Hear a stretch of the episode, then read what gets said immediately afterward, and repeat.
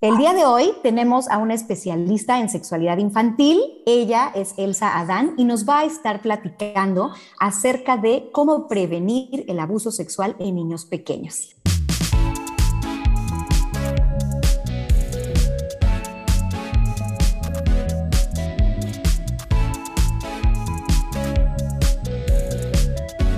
Muchas gracias. Mire, espero que me escuchen bien. Eh, si no, con todo gusto pueden interrumpir si es que se traba o no se escucha. Van, para hacerlo un poco más eficiente, vamos a poder eh, trabajar con dudas al final. Puede que les surjan muchas. Eh, ojalá que sí, porque eso significaría que, se encuentran curiosos y que, y que evidentemente vamos a estar participando, ¿no? Y vamos a ser breves, concisos también pero primero para, para trabajar con esta parte de, este tema tan delicado, tan fuerte que es el abuso sexual, primero vamos a eh, intentar entender conceptos de la sexualidad propia, ¿no? No solo de la sexualidad infantil, sino de la sexualidad propia, para ir entendiendo las diferencias. Yo les quiero preguntar, eh, primero, el, conocimiento de estos conceptos que todo el tiempo los vamos escuchando, como la diferencia entre el sexo, el género, eh, la orientación sexual, ¿no? Y, bueno, aquí, aquí se los pongo en un cuadro bastante este, digerible, ¿no? Y entendemos que el sexo es esto que por carga genética tenemos, es decir, lo, eh, eh, el, nacer hombre, el nacer mujer, aquí lo puse al revés, perdón, ¿no? Es algo que no podemos cambiar, que tiene que ver con nuestros cromosomas, con nuestros genitales incluso, y es, eso es el sexo. Eh, y el género es esto que se va a diferenciar culturalmente, ¿no? Este rol que nos da la sociedad como hombre o como mujer. Hoy en día eh, hemos roto muchos tabús respecto a lo que es de hombres, a lo que es de mujeres, y bueno, la sociedad misma está avanzando en ese concepto, pero eh, evidentemente aún se tienen ciertos, eh, ciertas ideas de lo que debe ser de hombre y de lo que debe ser de mujer, ¿no? Esto es algo que hay que irnos cuestionando con los niños pequeños para no transmitirles nuestros miedos, para no transmitirles esto que culturalmente a lo mejor eh, puede generarle un poco de angustia al niño. Y la sexualidad pues es diferente al sexo y al género, porque la sexualidad forma parte de la personalidad de todo ser y va a depender de la satisfacción de las necesidades humanas básicas. Esto quiere decir que desde que el niño nace, empieza a tener una sexualidad que está diferenciada como la, con la de los adultos, porque hay una sexualidad, la sexualidad infantil se basa en la curiosidad, ¿no? En el placer que, se tiene a través de las sensaciones, es decir, del comer, de un abrazo, del calor, de, este, de cualquier cosa que le produzca un placer corporal. Ahí se está empezando a inaugurar su sexualidad. Entonces no la entendamos solamente como lo genital, ¿no? Como lo que eh, ya en los adultos lo vemos como una parte más erótica, más, más genital. La, sexualidad infantil se da a través de la curiosidad y de, este, de estos pequeños placeres que el niño va conociendo a través del conocimiento del mundo. Otro concepto que es la orientación sexual, eh, no es preferencia sexual, no porque la sexualidad no se prefiere, no es, no es, una, no es voluntaria, ¿no? es una orientación sexual hace referencia hacia cualquier, hacia esta, hacia esta em, elección, ¿no? De una persona que se siente atraída romántica o sexualmente hacia una persona, sea de su mismo sexo o de diferente sexo.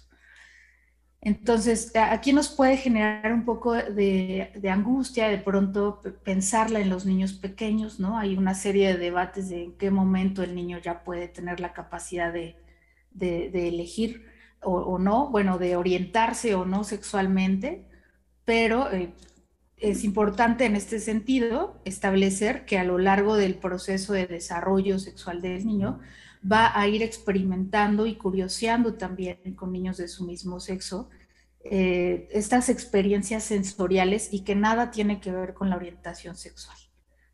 ¿no? Está eh, aprendiendo, pues.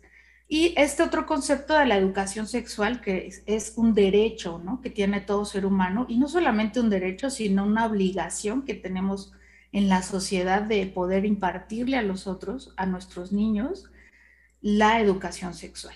Porque sin esa educación sexual, entonces podríamos estar en muchos riesgos, entre ellos el abuso sexual, que es el que vamos a hablar hoy, ¿no? Yo quisiera que reflexionáramos en este momento como adultos de qué manera aprendimos nuestra sexualidad, ¿no? Cómo nos contaron a nosotros, eh, qué, qué, expectativas nos pusieron en la cabeza respecto a cómo iba a ser nuestra sexualidad, cómo nacían los bebés, este primer encuentro que a lo mejor vimos entre nuestros padres, escuchamos estas primeras escenas con las que nos encontramos, tuvimos una buena orientación, ¿no? Hablaron de eso nuestros padres con, con nosotros o, a, veces los padres creen que la escuela es quien los va a educar, ¿no? Y que no tienen que hacer nada. O sea, de pronto en estas, nuestras generaciones así se, se creía, ¿no? Esto es una invitación a que ustedes reflexionen si la manera en, la que a ustedes les, les, transmitieron estos conocimientos es la misma manera en la que ustedes quieren transmitir los conocimientos a sus hijos o justamente este, quieren, quieren hacerlo diferente para que, no, eh, para que no vayan por los mismos obstáculos, ¿no? Para que el camino sea más, más amoroso, más fácil incluso. Esta reflexión es para ustedes y, para quien nos, nos, escuche ahora en, en el podcast y en, y, en, estas grabaciones. Entonces, pues yo también les pregunto, ¿la sexualidad empieza en, en los niños, no? O sea, si ya dijimos que la sexualidad parte de la curiosidad del mundo, de las experiencias sensoriales, que es parte integral del desarrollo del ser humano, entonces, pues el niño desde que nace empieza a tener una satisfacción básica, desde que le damos la primer lechita caliente, ¿no? Ya sea a través de la lactancia o a través de, de la fórmula, desde el primer abrazo, desde la primera mirada, empieza la inauguración de su sexualidad. Entonces, el niño va asociando el placer, ¿no? De comer, del abrazo, de la curiosidad infantil, este, y va formando su propia, eh, pues obviamente su propia constitución de la sexualidad. Entonces, veamos a los niños como seres que también son sexuales en este sentido. Insisto, es una manera distinta de ver la sexualidad a través de ojos adultos, ¿no? Los niños quisiéramos que fueran estos querubines asexuados, pero no lo son, también son seres humanos que tienen sexualidad. Entonces es muy importante esto para iniciar con esta, con esta plática ya de lleno. Quise eh, también manejar estos otros conceptos llamados los solones de la sexualidad, que son componentes de la sexualidad, que son parte de un sistema, ¿no? Y son elementos que como un engranaje dependen entre sí para poder definirse como un todo. Los solones de la sexualidad son la reproductividad, el género, la vinculación afectiva y el erotismo. Y me gustaría platicarles cómo con cada uno de estos eh, va manifestando el niño este, cada uno de, estas, de estos componentes. Por ejemplo, en esta cuestión del género, el, niño más o menos eh, tres, cuatro años, va a ir eh, buscando y entendiendo la diferencia entre lo que son las niñas y lo que son los niños. ¿No? Cuando ve, por ejemplo, a, no sé, a, sus hermanitos, ¿no? Entre sus padres, empieza a ver que hay niños, que hay una diferencia entre estas sexualidades. Eh, también en esta cuestión del género, el niño busca tocar sus genitales o los de otros niños o los de sus padres porque entendemos al niño como un ser curioso, pues. Entonces acá no se trata de asustarnos, de limitarnos, de alarmarnos, sino de irle explicando, ¿no? ¿Qué es lo que, qué es lo que está intentando buscar? ¿Qué es lo que está intentando entender? El niño va a jugar a la mamá o al papá para poder entender cuál es su lugar dentro de, de la, pues, del propio género, ¿no?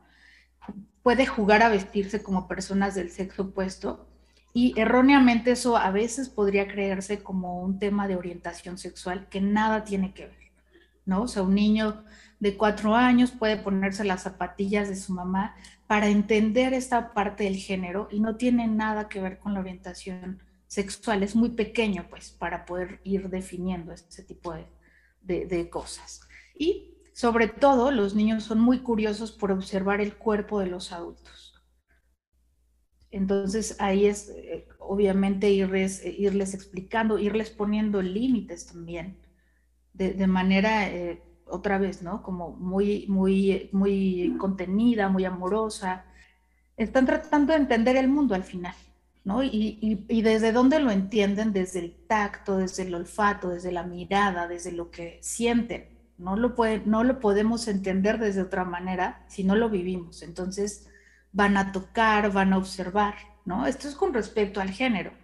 Pero también con respecto a la reproductividad, el, niño va a estar jugando, ¿no? A ser como mamá, a ser como papá, a usar estas ciertas frases de, de mamá y de papá, van a jugar a la casita, ¿no? A la familia, van a expresar incluso en algún momento su deseo por convertirse en padres, ¿no? Por cuidar este, eh, proteger una mascota, sus juguetes, ¿no? Como una cuestión muy paterna, muy materna.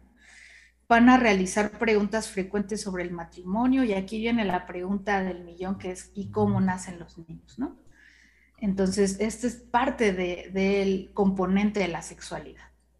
Eh, aquí, obviamente, eh, necesitamos poder ser pacientes y poder escuchar qué es lo que el niño quiere saber ¿no? E, evidentemente depende de la edad, es el lenguaje que vamos a usar con él, pero siempre será un lenguaje claro, conciso y sin historias eh, fantásticas que el niño no logre entender, ¿no? Que el niño quede mucho más confundido de lo que en realidad le logramos clarificar las dudas.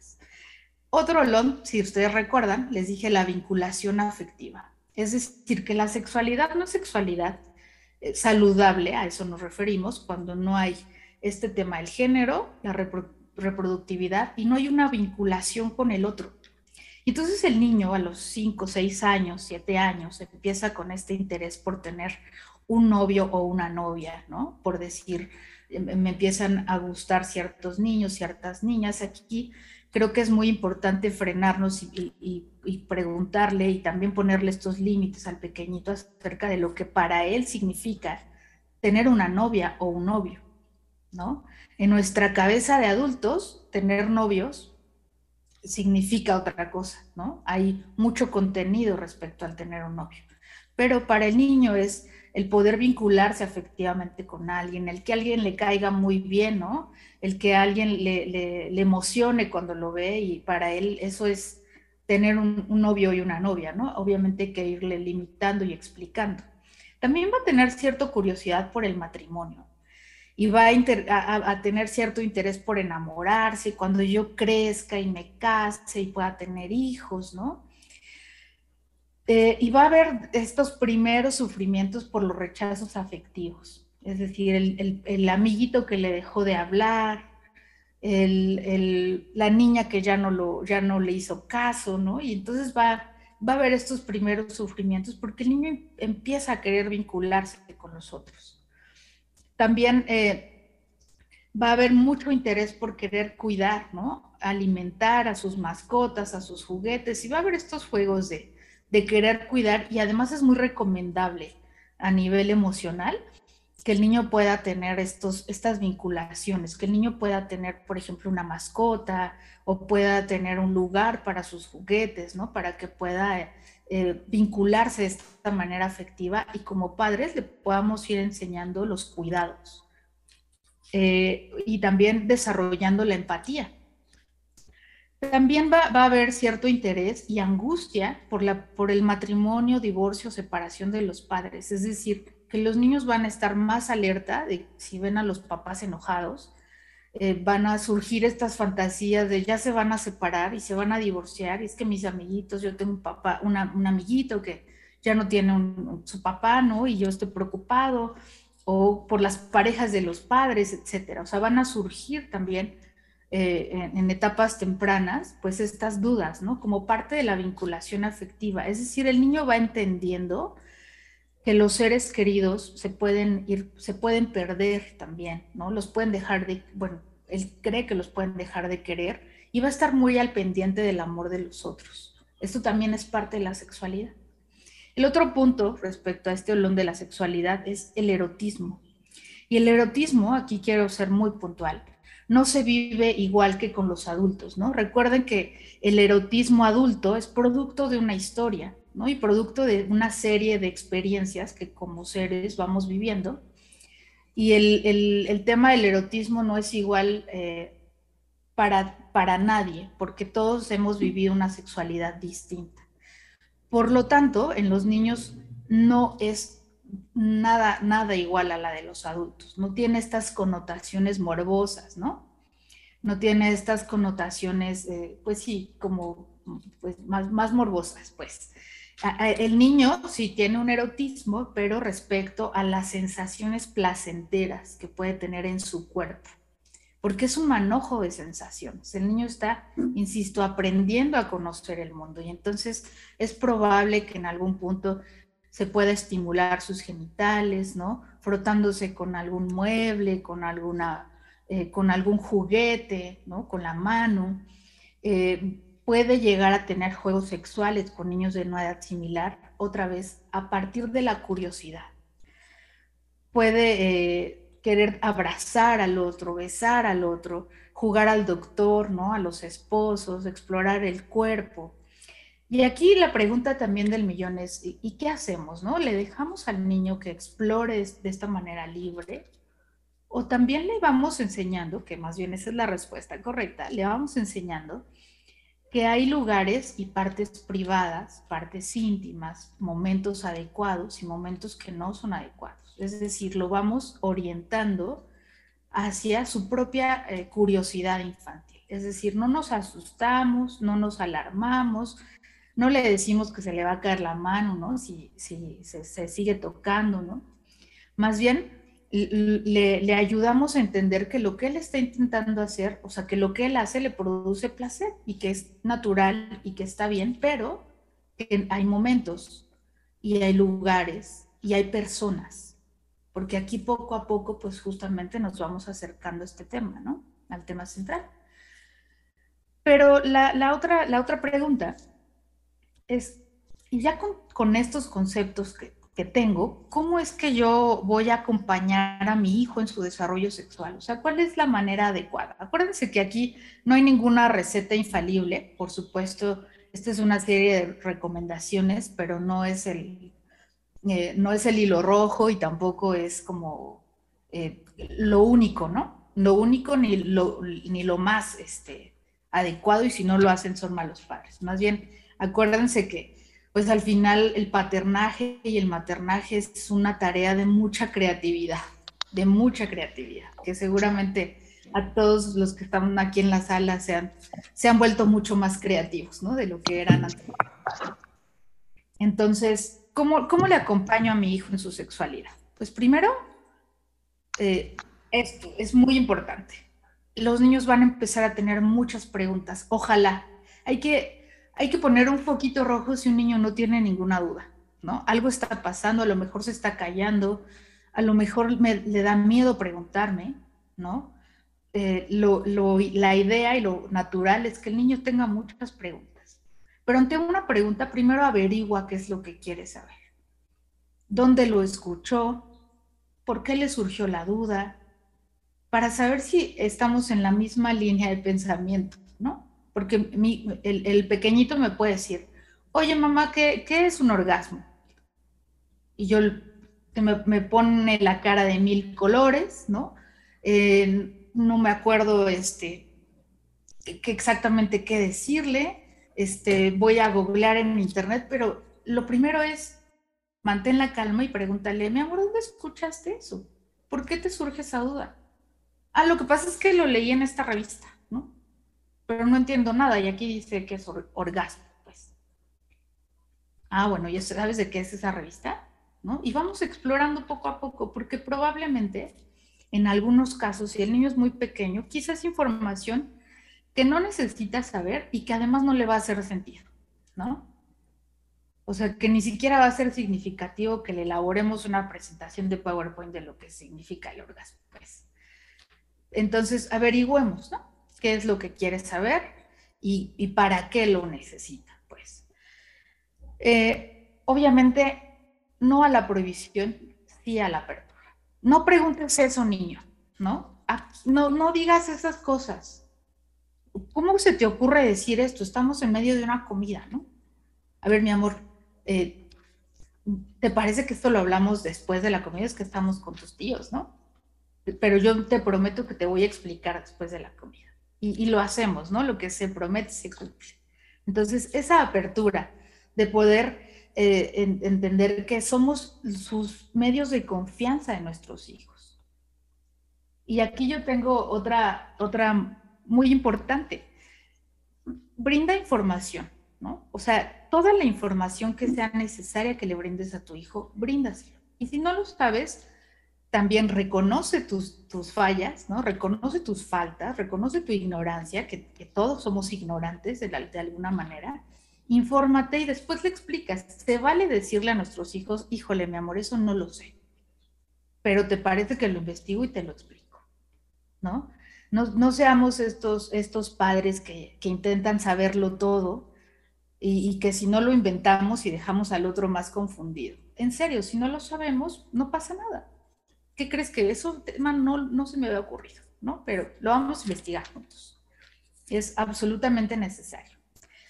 Y esto es muy importante y que creo que tiene que dejar gran impacto. Recuerda, padre, que si tú no lo educas, si tú no eres ese, ese lugar seguro para tu hijo, ¿qué crees? Que la sociedad lo va a hacer por ti. Y la sociedad no tiene maneras muy amorosas de educar a los hijos, ¿no? O sea, el niño, si tú no se lo dices, lo va a investigar por otros lados y va, a lo mejor a tener información muy distorsionada, va a tener información muy contaminada y es mucho mejor que te pregunte a ti, por más bochornoso que sea, antes de que él lo, investigue por otros lugares. Entonces, no permitas que la sociedad haga esta tarea que es, que es tuya y que además va a tener una gran ventaja sobre la relación que tienes.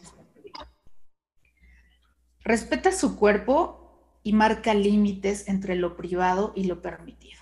A los niños pequeñitos hay que decirles que lo privado es todo aquello que guarda su ropa interior. En su cuerpo es todo lo que no se ve cuando trae ropa interior, esas son las partes privadas, ¿no?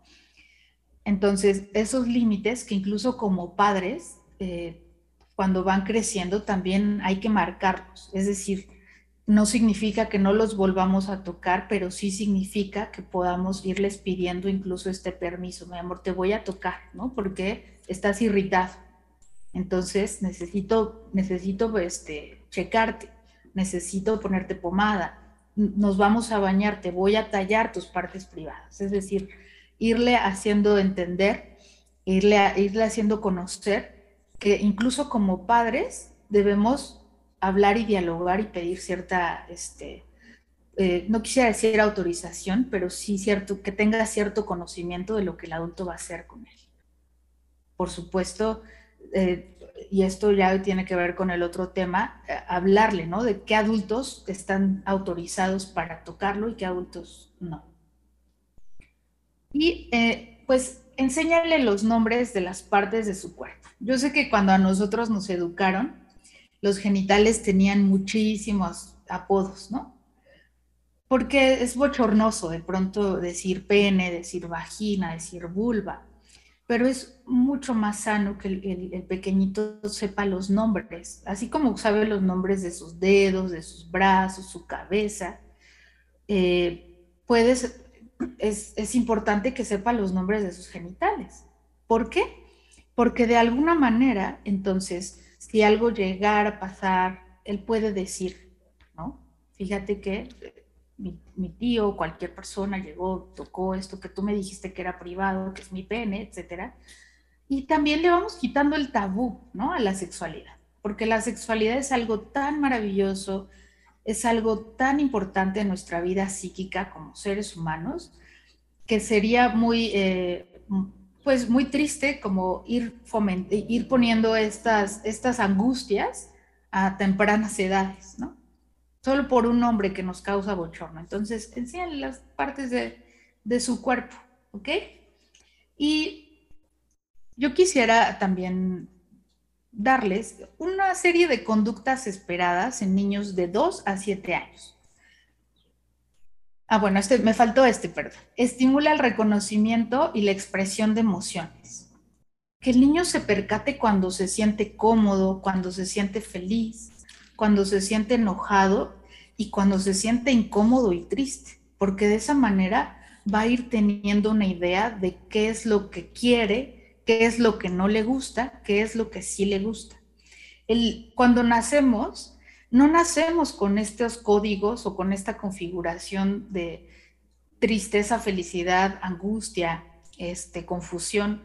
Incluso cuando somos adultos todavía nos cuesta trabajo entender qué siento, ¿no? No sé si estoy enojado, si estoy triste, ¿no? Porque justamente, pues desde pequeños nos tienen que ir enseñando eh, como espejeando, ¿no? Como diciendo, a ver, lo que tú sientes es hambre, por eso, por eso estás enojado, porque tienes hambre, ¿no? Lo que tú sientes es frío, lo que tú sientes se llama tristeza, porque tu amiguito te dejó de hablar. Y entonces le vamos enseñando a, nuestros pequeñitos eh, la vasta cantidad de emociones, sentimientos y sensaciones que hay en su cuerpo y en su psique.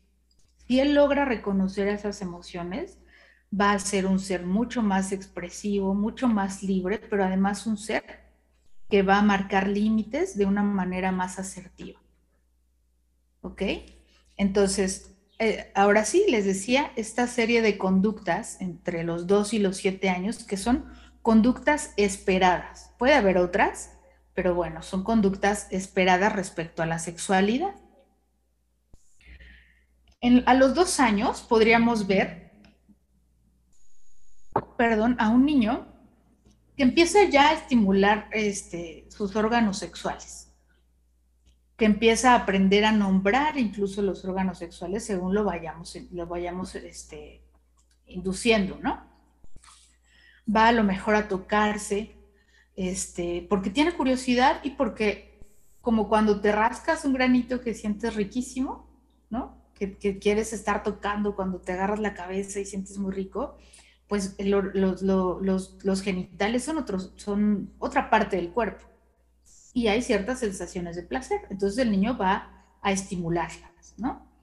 No hay nada, no hay nada de malo en ellos. Ya veremos la línea delgada entre lo preocupante y lo que, y lo que no es preocupante. A los tres años se espera que el niño ya tenga un control de esfínteres o esté aprendiendo en ese sentido y va a reconocer ¿no? la forma y la función del cuerpo, es decir, otra parte de su genitalidad, ¿no? que es el ano, va a irse estimulando también y va a encontrar placer en este control de esfínteres también. Va a ir identificando las emociones, va a haber un interés por observar a personas adultas desnudas, ¿no? Son estos pequeñitos que van y, y te siguen al baño, ¿no? Por esa curiosidad de ver qué está pasando atrás de esa puerta, pues ¿qué está haciendo mi mamá cuando no está conmigo? ¿No? Y, las mamás dicen, es que no puedo hacer del baño sola. Pues sí, porque el bebé quiere y está curioseando, pues. Eh, y pues hay una autoexploración de la zona anal. Acá incluso es probable que los niños, eh, si empiezan a tener piezas pequeñas de juguetes, puedan incluso jugar con ellas y estimulándose el, el ano, ¿no? Esto es muy importante porque pues obviamente hay que tener mucha higiene y hay que tener mucho cuidado, pues en que, en que si no los observamos, pues pueda meterse algo que, le haga mucho daño. Entonces hay que explicarle que con esos juguetitos no se, no, ¿no? Ahí, ahí empezamos a marcar límites, pues. Pero más que por una cuestión que sea mala moralmente, es por una cuestión de salud. A los cuatro años ya podríamos esperar empiecen estos juegos sexuales, ¿no? Entre los niños y las niñas, o entre, entre niños con niños, pues, y van a ir intercambiando los juguetes de niños por los de niña, ¿no? Y, lo pongo entre comillas porque eso es totalmente subjetivo. Hoy entendemos que los juguetes son para todos, ¿no? Pero que si el niño ve que hay un, hay un juguete que solamente es exclusivo de su hermanita, por ejemplo, pues va a querer jugar con él, ¿no? Va a querer explorar en ese sentido. Y eh, eh, también esta parte, ¿no? interés por saber lo que los adultos hacen en el baño o incluso detrás del cuarto. Si ya tienen un cuarto separado con los padres, pues van a estar muy curiosos, ¿no? De ir a tocar la puerta, de ir a ver qué hacen, de, tenerlos que regresar varias veces en la noche a su cama, ¿no? Porque quieren estar dentro de, de donde están sus padres, pues. A los cinco años ya va a haber una sensación de agrado por los besos, ya incluso va a haber cierta ruborización por, por temas, ¿no? Sexuales, ¿no? Si, si, por ejemplo, le decimos, ay, tu, tu novia, ¿no? Tu amiguita, y entonces ya se va a ruborizar el, pequeñito, ya ante ciertas escenas de besos en la tele, ¿no? Se va a tapar los ojos, va a ruborizarse, etc. Y van a hacer estas preguntas tan bochornosas como, cómo nacen los niños, qué tienen, por qué los niños tienen pene y las niñas tienen vagina, ¿no? aquí ya van a empezar a ser como más este, desarrolladas estas dudas. A los seis años se espera que el niño pues, pueda tener ya un interés por el matrimonio, el embarazo, el origen de los bebés. Y aquí también es muy importante porque ya van a tener incorporados ciertos comportamientos que le exigen en el entorno. Entonces, si nosotros fuimos padres somos padres sumamente punitivos, prohibitivos, ¿no? El niño ya va a tener cierto miedo porque me van a regañar, porque eso no lo puedo hablar, porque eso no, no debería decirlo.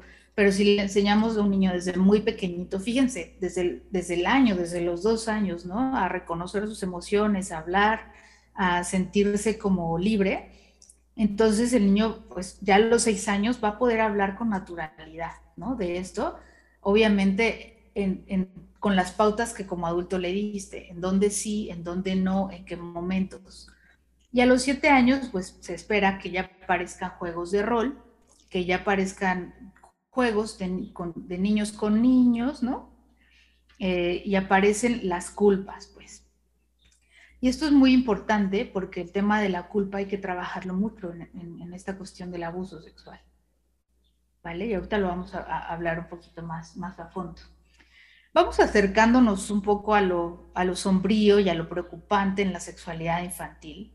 Yo quisiera enlistarles una serie de, comportamientos que pueden llegar a ser preocupantes. Y, y sí quisiera eh, ser muy clara cuando digo que no quiere decir que si ustedes ven alguna, es ya una conducta que pueda ser un foco rojo este, eh, definitivo, ¿no? O sea, siempre hay que explorar un poco más. Es una serie de conductas preocupantes en la sexualidad infantil que nos pueden dar una idea de que algo pueda estar pasando. No siempre es un abuso sexual, a veces es otra cosa, pero eh, es un foquito rojo ante algo. ¿Ok? Que el niño empiece a tener conductas agresivas y, o violentas que no respondan a ninguna situación evidente. Es decir, que no se encuentre enojado porque le quité su juguete, por una, por una reciente separación de los padres, por una reciente pérdida, ¿no? De algún miembro de su familia, sino que pareciera, ¿no? Como si de la nada el niño se volviera agresivo o violento que esté muy enojado todo el tiempo, que esté muy irritable todo el tiempo, que si antes se juntaba con sus compañeritos, ahora ya no quiera tener ningún contacto con ellos o les pegue, ¿no? O este, haga alguna conducta agresiva. A eso se refiere cuando decimos que no respondan a algo evidente.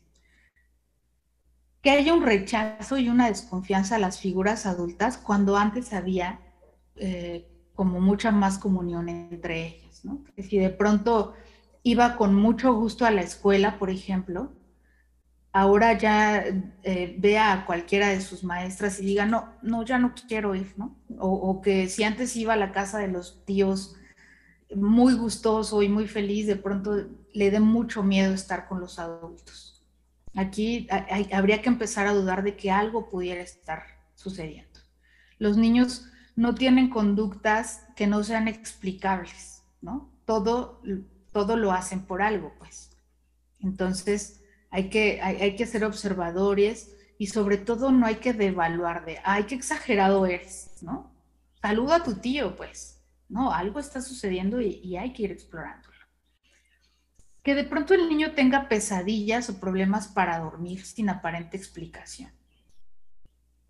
Que eh, sin aparente explicación también se refiere a que a lo mejor si el niño vio una película de terror, ¿no? Si el niño está viendo videos eh, que aquí es muy importante tener como, como mucha supervisión de lo que el niño observa en Internet, porque hay muchas cosas este, muy agresivas, pero si, si ya observamos y si ya supervisamos y esto no está sucediendo y empieza a tener pesadillas o no puede dormir o incluso ya podías dormir separado de nosotros y de pronto ya no puede, algo podría estar sucediendo también otra vez, no quiere decir necesariamente que sea un tema de abuso sexual, pero podría ser algo que en la cabeza del niño le está provocando mucha angustia, tanto que al estar a solas en la noche, eso lo está carcomiendo, ¿no? Disminución o aumento repentino de apetito. Un niño que no quiere comer o que de pronto come mucho y que no se debe al crecimiento vaya, que, que coma de una manera compulsiva, pues, que parece que come con desesperación, que parece que come como si la comida se fuera a desaparecer en ese momento. Un miedo inusual a personas o lugares, ¿no? Ya no quiere salir al parque, ya no quiere salir con sus compañeros, ya no quiere ir a, ver a, los tíos, ¿no? Al padrino, a esas personas que, pues con las que se llevaba bien, ya te dice, ya no quiero ir con, mi tío, mamá, ya no puedo, ya no quiero. Entonces ahí hay que empezar a aprender otra vez ese foquito rojo. Escribe, dibuja o narra historias, historias de, de cuestiones sexuales o aterradoras, es decir, muchos monstruos, muchas brujas, muchas escenas muy terroríficas de muertes, de, este, de pérdidas o que incluso tenga cierto eh, lenguaje que, que, no se, que no se espera a su edad, ¿vale? De narraciones este, sexuales, por ejemplo. También eh, otra conducta preocupante, comportamientos, lenguaje o conocimientos sexuales similares a las de un adulto.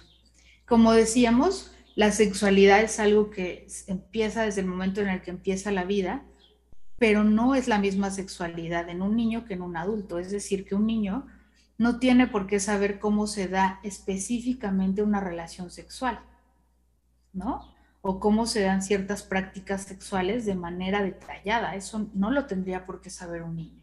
Si un niño te lo narra, eh, lo pone en alguna parte de sus cuentos, es que tuvo de alguna manera exposición a esas historias. ¿De qué forma? Pues es lo que hay que averiguar. ¿Ok?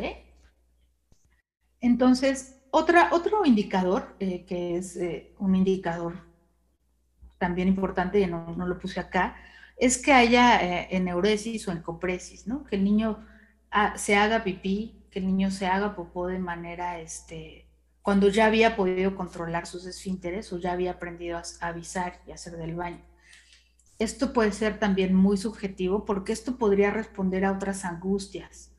A lo mejor si en, casa hay una separación, hay una pérdida, hay, un, hay una situación muy angustiante o estresante, el niño puede tener una conducta regresiva que lo haga hacerse pipí. No, siempre que el niño se hace pipí significa que ha sido abusado, pero si hay dos o tres más de estas características y además hay un tema, hay un tema este, de, neuresis, que es el tema de la pipí, entonces podríamos ya estar pensando en este tipo de, situaciones tan desagradables. Yo les quisiera poner también una serie de cifras que son muy alarmantes y que no se trata de alarmarlos solo porque sí, sino para poder tener en contexto por qué el día de hoy estamos hablando del abuso sexual. Es decir, qué tan fuerte y qué tan importante es que estemos educados de esta, de esta manera en este tema. México es el primer lugar en abuso sexual en el mundo, en el mundo, no en Latinoamérica, en el mundo. Cada año, 5.4 millones de niños, niñas y adolescentes son víctimas de abuso sexual solo en México. Solo en México. 90% de los abusos se presenta dentro del entorno familiar. El otro 10 podríamos pensar se produce en un entorno escolar, en un entorno en donde hay como una actividad extracurricular, educativa, etc. Pero el 90% se produce en el entorno familiar. De cada mil casos, solo se denuncian 100. Y de esos 100 casos, solo 10 casos son vistos por un juez, es decir, son, eh, son, pues son llevados hasta el final. 60% de estos casos se da por un familiar directo o por un grupo cercano a la o por un, un, este, miembro cercano a la familia, es decir, por, el, por un papá, por un padrastro, por un tío, por un hermano o por un padrino, ¿no? Siendo como más este, lejanos o por un tío político, etc. 60%. Los, los agresores suelen ser el padrastro en el 30%, los abuelos en el otro 30%, tíos, primos o cuidadores en el 40% restante. Durante la pandemia, pues lamentablemente se registra un aumento de estos casos, muchísimo aumento de estos casos, eh, pues obviamente porque se estuvo en casa, ¿no? Porque los niños no tuvieron la oportunidad de salir hacia otros lugares. Por, estos, por estas cifras, y hay muchas otras más, por estas cifras es que hoy estamos hablando de este tema, ¿no? Para estar alerta, para estar pendientes, no nada más de nuestros hijos, sino incluso de los compañeros de nuestros hijos, como comunidad, pues. Eh, Recuerda que el abuso sexual, y aquí quisiera que pudiéramos hablar un poco más de eso, no nada más es este, esta cuestión que implica la, penetración entre un adulto y un niño. La, es cualquier tipo de conducta sexual que incluya tocamientos de genitales, es decir, que el adulto toque los genitales del niño o que invite al niño a tocar los genitales del adulto o otras zonas del cuerpo sin su consentimiento, es decir, que lo someta, que le toque, que le toque las pompis, que le toque el pecho, que le toque el torso, ¿no? Sin que el niño esté, o sea, en una situación de incomodidad. Insisto, una incitación al tocamiento de los genitales de un adulto, pues una penetración genital o con objetos o manos, ¿no? una exposición a, que el, niño vea o tenga que ver material pornográfico o material que le produzca incomodidad al niño, que, un primo, que un hermano, que un tío le pida, vamos a ver estas revistas o vamos a ver este, este, esta película, ¿no? Que no, no, te, no siempre sea una cuestión eh, tan... Em, tan clara o tan franca de ver una escena de penetración, sino que sean incluso escenas puedan eh, tener como contexto una relación sexual, pues incómodas para un niño. Exhibición de los genitales de un adulto a un menor, ¿no? No, ahí podríamos decir, pues no hubo tocamiento, no hubo penetración, pero el, el niño está sintiéndose angustiado porque no está pidiendo ver los genitales del adulto y está siendo sometido a eso. Una cosa es que el niño sea curioso y busque, eh, busque en los padres o en los adultos de pronto ver, y otra cosa es que el niño sea incitado a ver, obligado a ver. Esto es muy importante porque también esto se considera abuso sexual. Es exposición de escenas sexuales frente al niño. Cuando el niño ya está más grande, es decir, tiene 6, 7 años, 8 años, y no existe la posibilidad, ¿no? De que puedan dormir en un cuarto distinto, eh, los padres pues suelen tener eh, estos encuentros sexuales frente al niño sin el, a veces sin el, sin el cuidado, ¿no? De que el niño pueda escuchar o ver. Eso también es considerado un abuso sexual. Pero yo no le hice nada, pero yo no lo toqué, pero yo creí que estaba dormido. El niño no tiene que ver esas escenas porque son escenas que no puede tramitar todavía. Entonces, o que lo encargue con su hermano mayor y su hermano mayor meta a su novia y su, él y su novia estén teniendo estos encuentros sexuales mientras el niño está viendo, eso es abuso sexual. ¿Por qué es un abuso sexual? Porque el, niño está eh, incapacitado en ese momento para poder defenderse y tener un criterio de lo que es, está bien y lo que está mal. Entonces es sometido a ver escenas o a ver cuerpos que no está pidiendo ver. Por eso es un abuso sexual. Entonces, es muy importante porque antes se creía que el abuso sexual solamente era esta cuestión genital y de penetración y lo demás no era, ¿no? Entonces, eh, bueno, esta, estas, esto es muy importante. Pero, ¿qué le sucede a nivel emocional, que es aquí donde estamos eh, enfocados nosotros? a un niño que es abusado? Pues hay sentimientos profundos de tristeza, de mucha tristeza porque no sabe, porque hay mucha confusión además, porque no sabe qué es lo que está pasando, qué es lo que está viendo, o por qué incluso si alguien que le dijo que lo quería lo está lastimando. Entonces viene esta culpa, yo lo habré provocado, yo habré sido el que, el que tuvo el que lo incitó, el que tuvo la culpa. Entonces también hay una sensación de desamparo.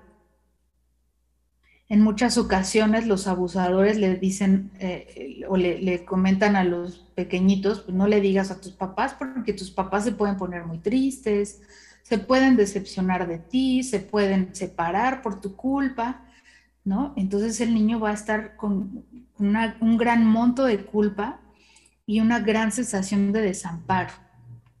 A nivel emocional, un niño también va a estar rebelde e irritable porque es evidente que está enojado. Está enojado con una adultez y con un mundo que ya no está entendiendo, ¿no? Si me dijeron que me querían, ¿por qué me hacen esto? Va a tener muchos signos y síntomas de ansiedad. Es decir, ya no va a querer este, comer, va a tener taquicardia, va a tener sudoración, va a tener miedo ante escenas eh, catastróficas, ¿no? Es que se pueden morir mis papás, es que se puede morir mi familia. Hay que ver de dónde surgen esos miedos. Va a tener trastornos de sueño y por supuesto trastornos alimenticios que pueden ser desde la anorexia, o sea, el que no quiera comer, hasta que coma compulsivamente. Entonces son eh, entre estas hay muchas otras implicaciones a nivel emocional, pero estas son como las que más se pueden ver, ¿no?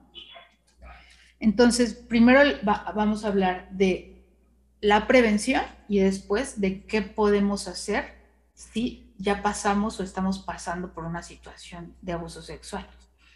Por supuesto, lo primero es prevenir, ¿no? Prevenir, porque por eso incluso estamos tomando esta plática, pues para poder prevenir el abuso sexual hay que crear un clima de confianza y comunicación con el menor. Es decir, que el niño pueda, mi pequeño pueda decirme todo lo que sucede. Todo lo que sucede con los adultos con los que convive. Hay que enseñarle que nadie debe tocar su cuerpo, excepto yo como mamá y con estas pautas que dijimos, ¿no? Eh, yo te voy a, o sea, si le necesito tocar alguna parte genital, pues yo le voy a avisar, ¿no? Y, lo voy a hacer con mucho cuidado. Si eh, lo va a hacer su papá, también, ¿no? Este, solamente tu papá y yo, y te vamos a avisar cuando sea necesario tocarte tus genitales. De ahí en fuera, nadie debe tocar tu cuerpo. Y ser muy específico hay que enseñarle a reconocer sus partes íntimas, que es esto que les decía, todo esto que cubre la ropa interior son partes íntimas. En las niñas incluso esta parte del top, esta parte de, los de los genitales, las pompas, son partes íntimas. Enséñale a reconocer que, que esas partes específicas nadie las tiene que tocar. O sea, le pueden tocar la cabeza, pueden tocarle las manos, pueden tocarle este, pues a lo mejor la, pancita para hacerle cosquillas y si se siente incómodo puede, puede decir que no, ¿no? Pero las partes íntimas nadie las toca. Que reconozca sus em, emociones de incomodidad. Si te sientes incómodo, si sientes que está pasando algo malo, significa que no te está gustando. Y ahí puedes poner un alto. Es que no me gusta que me haga cosquillas. Ah, te sientes incómodo. Puedes poner un alto. ¿Vale? No decirle, ay, que exagerado. Si nada más son cosquillas, ¿no? Enséñale a decir que no. Y aquí viene esto que, que a veces, pues, en otras generaciones y nuestros padres nos obligaban incluso a darle beso al tío, ¿no? Dale beso a tu padrino porque te compró tal juguete. Y entonces ahí va el padrino con el sudor en la cachete, llenándonos de baba, ¿no? la cara y entonces todos incómodos y pues mi mamá me dijo que yo tengo que besar cuando me lo pidan, porque si no voy a ser una mala niña, ¿no? O un mal niño. Pues es que si no, ¿qué van a decir tus padrinos o tus tíos de ti, ¿no? Enséñale a decir, no me gusta. ¿La sociedad nos va a juzgar? Claro que va a juzgar. Va a decir, ay, qué niño tan payaso, ay, qué niño tan sobreprotegido, pero es mil veces mejor un niño que sabe decir que no a un niño que no puede tolerar su angustia por no, por no saber decir que no. Entonces, ni modo, que sea payaso. Eh, no obligar o, eh, y, y o condicionarlo a tener contacto físico con ningún adulto, ¿no? Si no le gusta cómo juega su primo, si no le gusta este, que, que, ¿cómo se llama? Que, lo, que le den beso cuando llega a la casa, está bien, es normal y es normal y es saludable y entonces podemos invitarlo a decir, mi amor, si tú te sientes cómodo y quieres agradecerle a tu padrino dándole un abrazo, cuando tú quieras, dáselo. Pero no es cuando él quiera, ¿ok? Y ponerle límites a los adultos también, nosotros como adultos. ¿No? Decirle, oye, este, te quiero mucho, hermano, pero por favor, si él no quiere beso, no se lo des. ¿Ok? Explicarle que hay secretos buenos y hay secretos malos. ¿Cuáles son los secretos buenos? Esos que te generan emoción, esos que te generan felicidad, esos que dices, es una fiesta sorpresa y qué padre, porque ya quiero ver la cara de mi mamá cuando le dé este regalo. ¿No? Ese es un secreto bueno, pues. El secreto de que no le voy a decir qué bailable voy a bailar el día del 10 de mayo, porque cuando lo vea se va a emocionar, ¿no? Y hay secretos malos. ¿Cuál es la diferencia? Que los secretos malos te hacen sentir incómodo, te hacen sentir culpable, te hacen sentir hasta un poco sucio, ¿no? Un poco, un poco mal con el otro. Entonces, enséñale a diferenciar e incluso haz una serie de ejercicios con él, ¿no? A ver, si yo te digo que te que, guardes este dinero y no le digas a tu papá, ¿qué sientes? Pues me siento mal, ese es un secreto malo, ¿no? Si yo le digo, si yo te digo que vamos a comprar un regalo para tu papá, ¿tú qué sientes? No, pues me da emoción. Ese es un secreto bueno. Y ayudarlo, ¿no? A diferenciar entre estos dos aspectos. Explícale también en algún punto qué es el abuso sexual. Recordemos que para poder explicarle al niño cualquier serie de conceptos, hablando de la sexualidad o de, connotaciones adultas, pues hay que eh, ocupar palabras concisas, claras y que no le hagamos más bolas al niño. El abuso sexual es cuando alguien que no es este, que, que alguien te pide, te toca o te enseña partes privadas y te hace sentir incómodo. Entonces, si eso llegara a pasar, tú le dices que no y te echas a correr, ¿no? Y le dices a que más confianza le tenga. Es decir, no hay que invisibilizar estos temas ante el niño, porque está chiquito, no va, ¿cómo va a entender? No, no. Entre más visibilidad le demos, más prevención hay. No le vamos a poner una película, a lo mejor porque ni va a captar su atención, pero se lo explicamos en algún momento, ¿no? Cuando el niño esté receptivo. hay que involucrarnos con los amiguitos que tiene el menor, este, con los adultos con, con quien convive el menor, ¿no? Si lo solemos dejar, por ejemplo, en casa de los tíos y ahí hay varios primos, ¿no? Hay que, hay que de pronto ir a checar a qué juegan, cómo juegan, involucrarme incluso en el juego, ¿no? No todo el tiempo, porque hay que darles este espacio de su creatividad, pero, pero hay que eh, escuchar, ¿no? De qué manera hablan, cómo se acercan y pues por supuesto conocer el contexto en el que el niño se está desenvolviendo y esto también aplica para la adolescencia, ¿no? Entre más apertura tengamos ante los amigos de nuestros hijos, pues vamos a tener este, mucho más control de la situación. Un control bueno, pues. Y esto, ponle ejemplos o ejercicios de reconocer lo privado, lo secreto, de reconocer el peligro, ¿no? Si un día van en la calle caminando, le puedes decir, oye, este, ¿y qué pasaría si en este momento yo te digo que eh, vayamos a este, agarrar cosas de una tienda? ¿Cómo te sentirías? Ese tipo de ejercicios que son más bien dinámicos, que no tiene que ser un curso, ¿no? De, de el niño en el abuso sexual, o sea, que pueden ser ejercicios en donde el niño puede ir reconociendo sus emociones. Con todo esto podemos ir previniendo que desafortunadamente no podemos prevenir que un adulto eh, trastornado, que un adulto malo, que un adulto con una sexualidad traumática eh, le haga daño o quiera o tenga intenciones de hacerle daño a un niño. Eso no lo podemos prevenir pero podemos prevenir que mi hijo sea lo suficientemente capaz de gritar, de poner límites y de contarme. Y ahí está eh, pues el 50% del trabajo, ¿no? Ahora, ¿qué pasa si lamentablemente esto ya sucedió? De algunas, con, eh, con esto que les acabo de decir de, qué es abuso sexual, si ya lamentablemente algo de esto sucedió. Primero, pues vamos a conocer estas señales de alerta de las cuales ya hablamos, ¿no? Hay que conocerlas y hay que estar pendientes. Pero ojo, papás, porque hay eh, una línea muy delgada entre estar alerta y estar hipervigilantes. Es decir, que todo lo veamos con cara de abuso sexual o con todo lo veamos con cara de peligro, ¿no? O sea, hay que también cuestionarnos, preguntarnos, ver si eso, si esa conducta o actitud responde a otra cosa. Entonces, si hay que conocer estas señales de alerta, hay que hablar con el menor de eso, de manera directa, ¿no? Es que, ¿cómo le digo? ¿Cómo le pregunto? Pregúntale. ¿Alguien te hizo daño?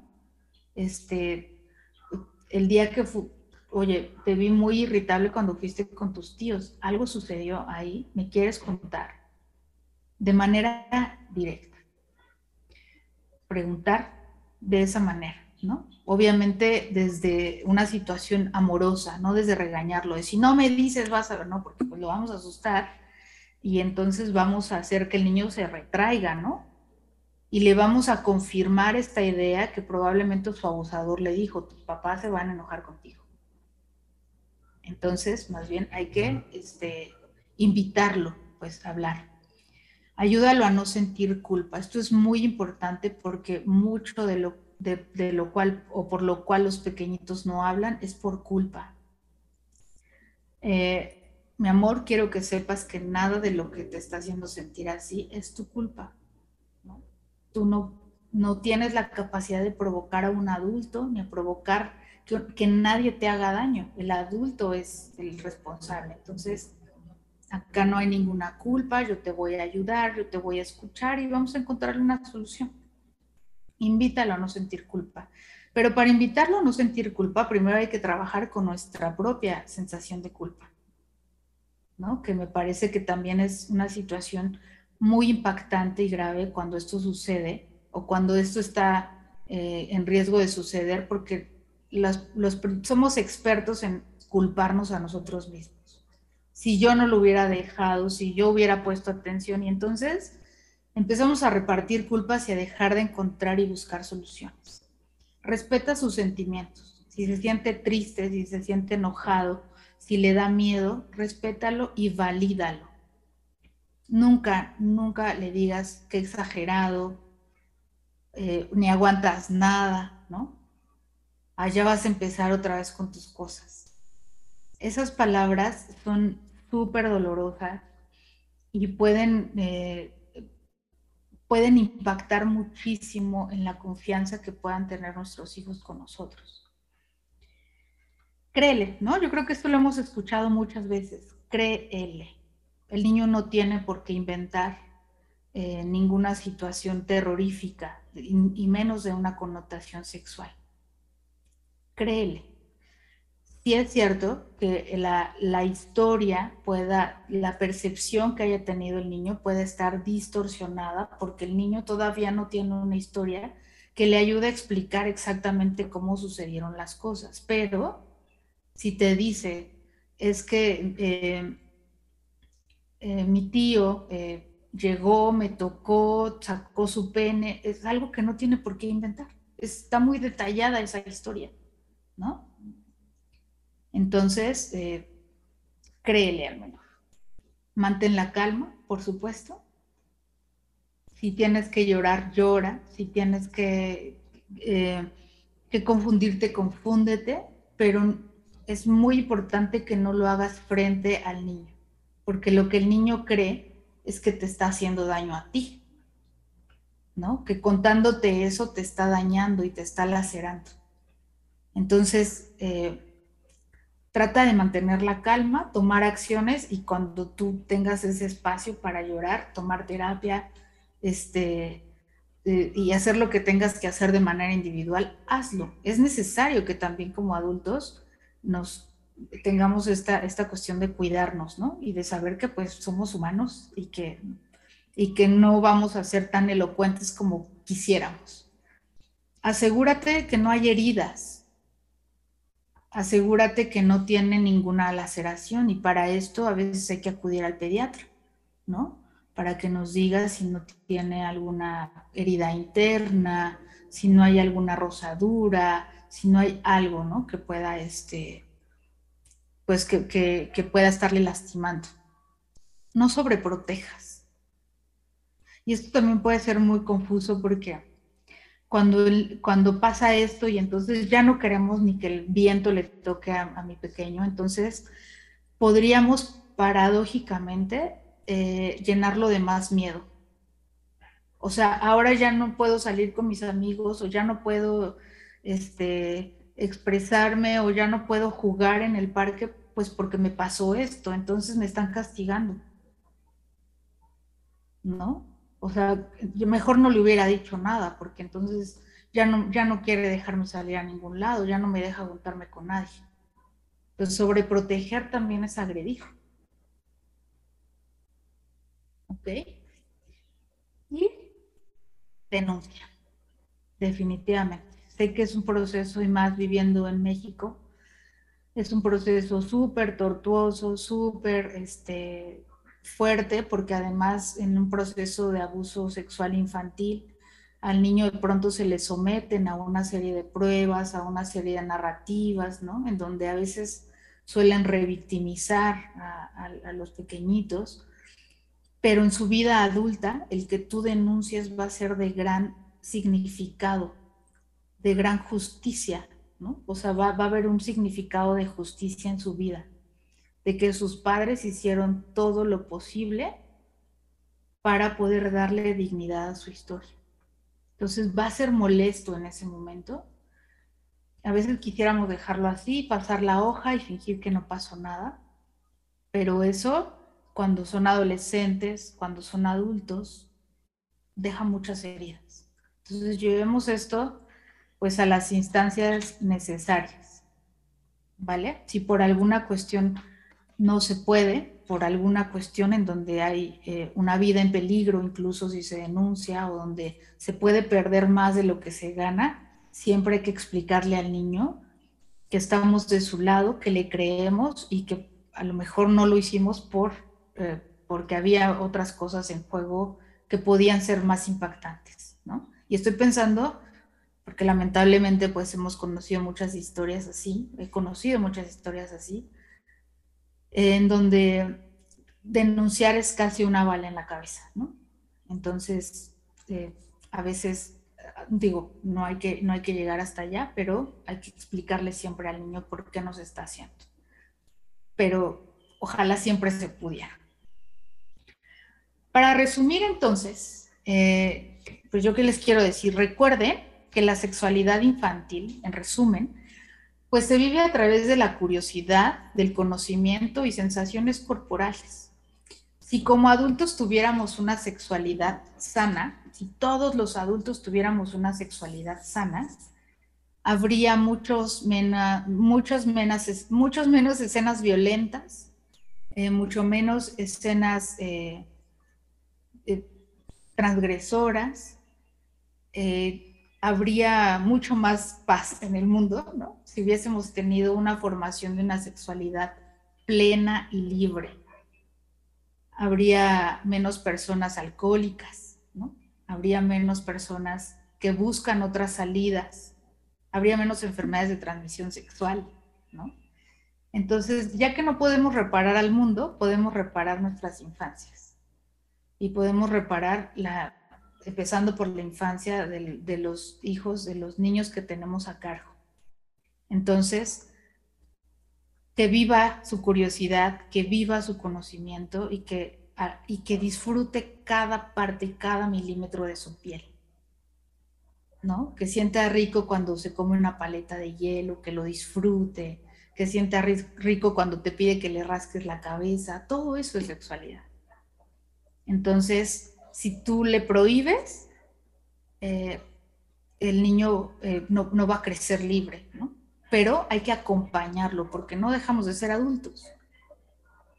Entonces no se trata de sé libre y corre por la pradera y haz lo que quieras y me avisas, ¿no? No, más bien, sé libre y corramos juntos por la pradera y yo te voy a decir en dónde sí puedes entrar y en dónde no puedes entrar, pero juntos. Recuerda que también hay que romper el tabú de hablar y comprender la sexualidad. Si es, si con esta plática tú te estás dando cuenta que también hay muchos tabús en ti, resignifícalos, entiéndelos, toma terapia, ve la ve este, ve y revisa tu propia historia. Es importante y además nunca es tarde para poder resignificar nuestra propia sexualidad. ¿No? Si nos cuesta trabajo, si nos si nos ponemos sonrojados, si no sé cómo explicarle a mi hijo qué es el placer, pues observemos nuestra historia y vayamos la explicando. Podemos aprender juntos. Ustedes como padres se pueden dar cuenta que, los niños nos enseñan a veces más de lo que nosotros les podemos enseñar a ellos. Entonces, hay que ayudarlo, hay que ayudar, eh, este, más bien hay que ayudarnos a que nos ayuden también. Hay que ser abiertos en ese sentido. Entre más claro, amoroso y abierto seas, pues tu hijo vivirá una sexualidad más saludable. Permite expresar a tu hijo y mantén la calma ante las dudas acerca del mundo. Sé su sostén y sé su maestro. Ser el sostén no significa que tengas todas las respuestas, que tengas todas las reglas y que tengas toda, todas, este, pues sí, toda la sabiduría del universo. Ser el sostén es decirle, mira mi amor, quizá yo tampoco sé qué hacer con esta situación, pero juntos lo vamos a descubrir y yo te voy a cuidar. ¿No? Y recuerda otra vez que esto me parece muy importante, que sobreproteger y no proteger, o sea, ser negligente y ser sobreprotector, causa exactamente el mismo daño a nivel emocional tanto daño genera el estar hipervigilando, el no dejar esos espacios de intimidad, el no permitir, el prohibirle, como el dejar que crezca como plantita sola. Entonces es igual de impactante, es igual de agresivo. Pues nada, ojalá que les haya funcionado, este, ojalá que, les haya generado curiosidad y pues eh, con esto quisiera, quisiera resumir. Eh, yo sé que con respecto al tema del abuso puede haber muchas dudas, muchas cosas, pero quisimos ser como más concisos y ojalá que les funcione esta información.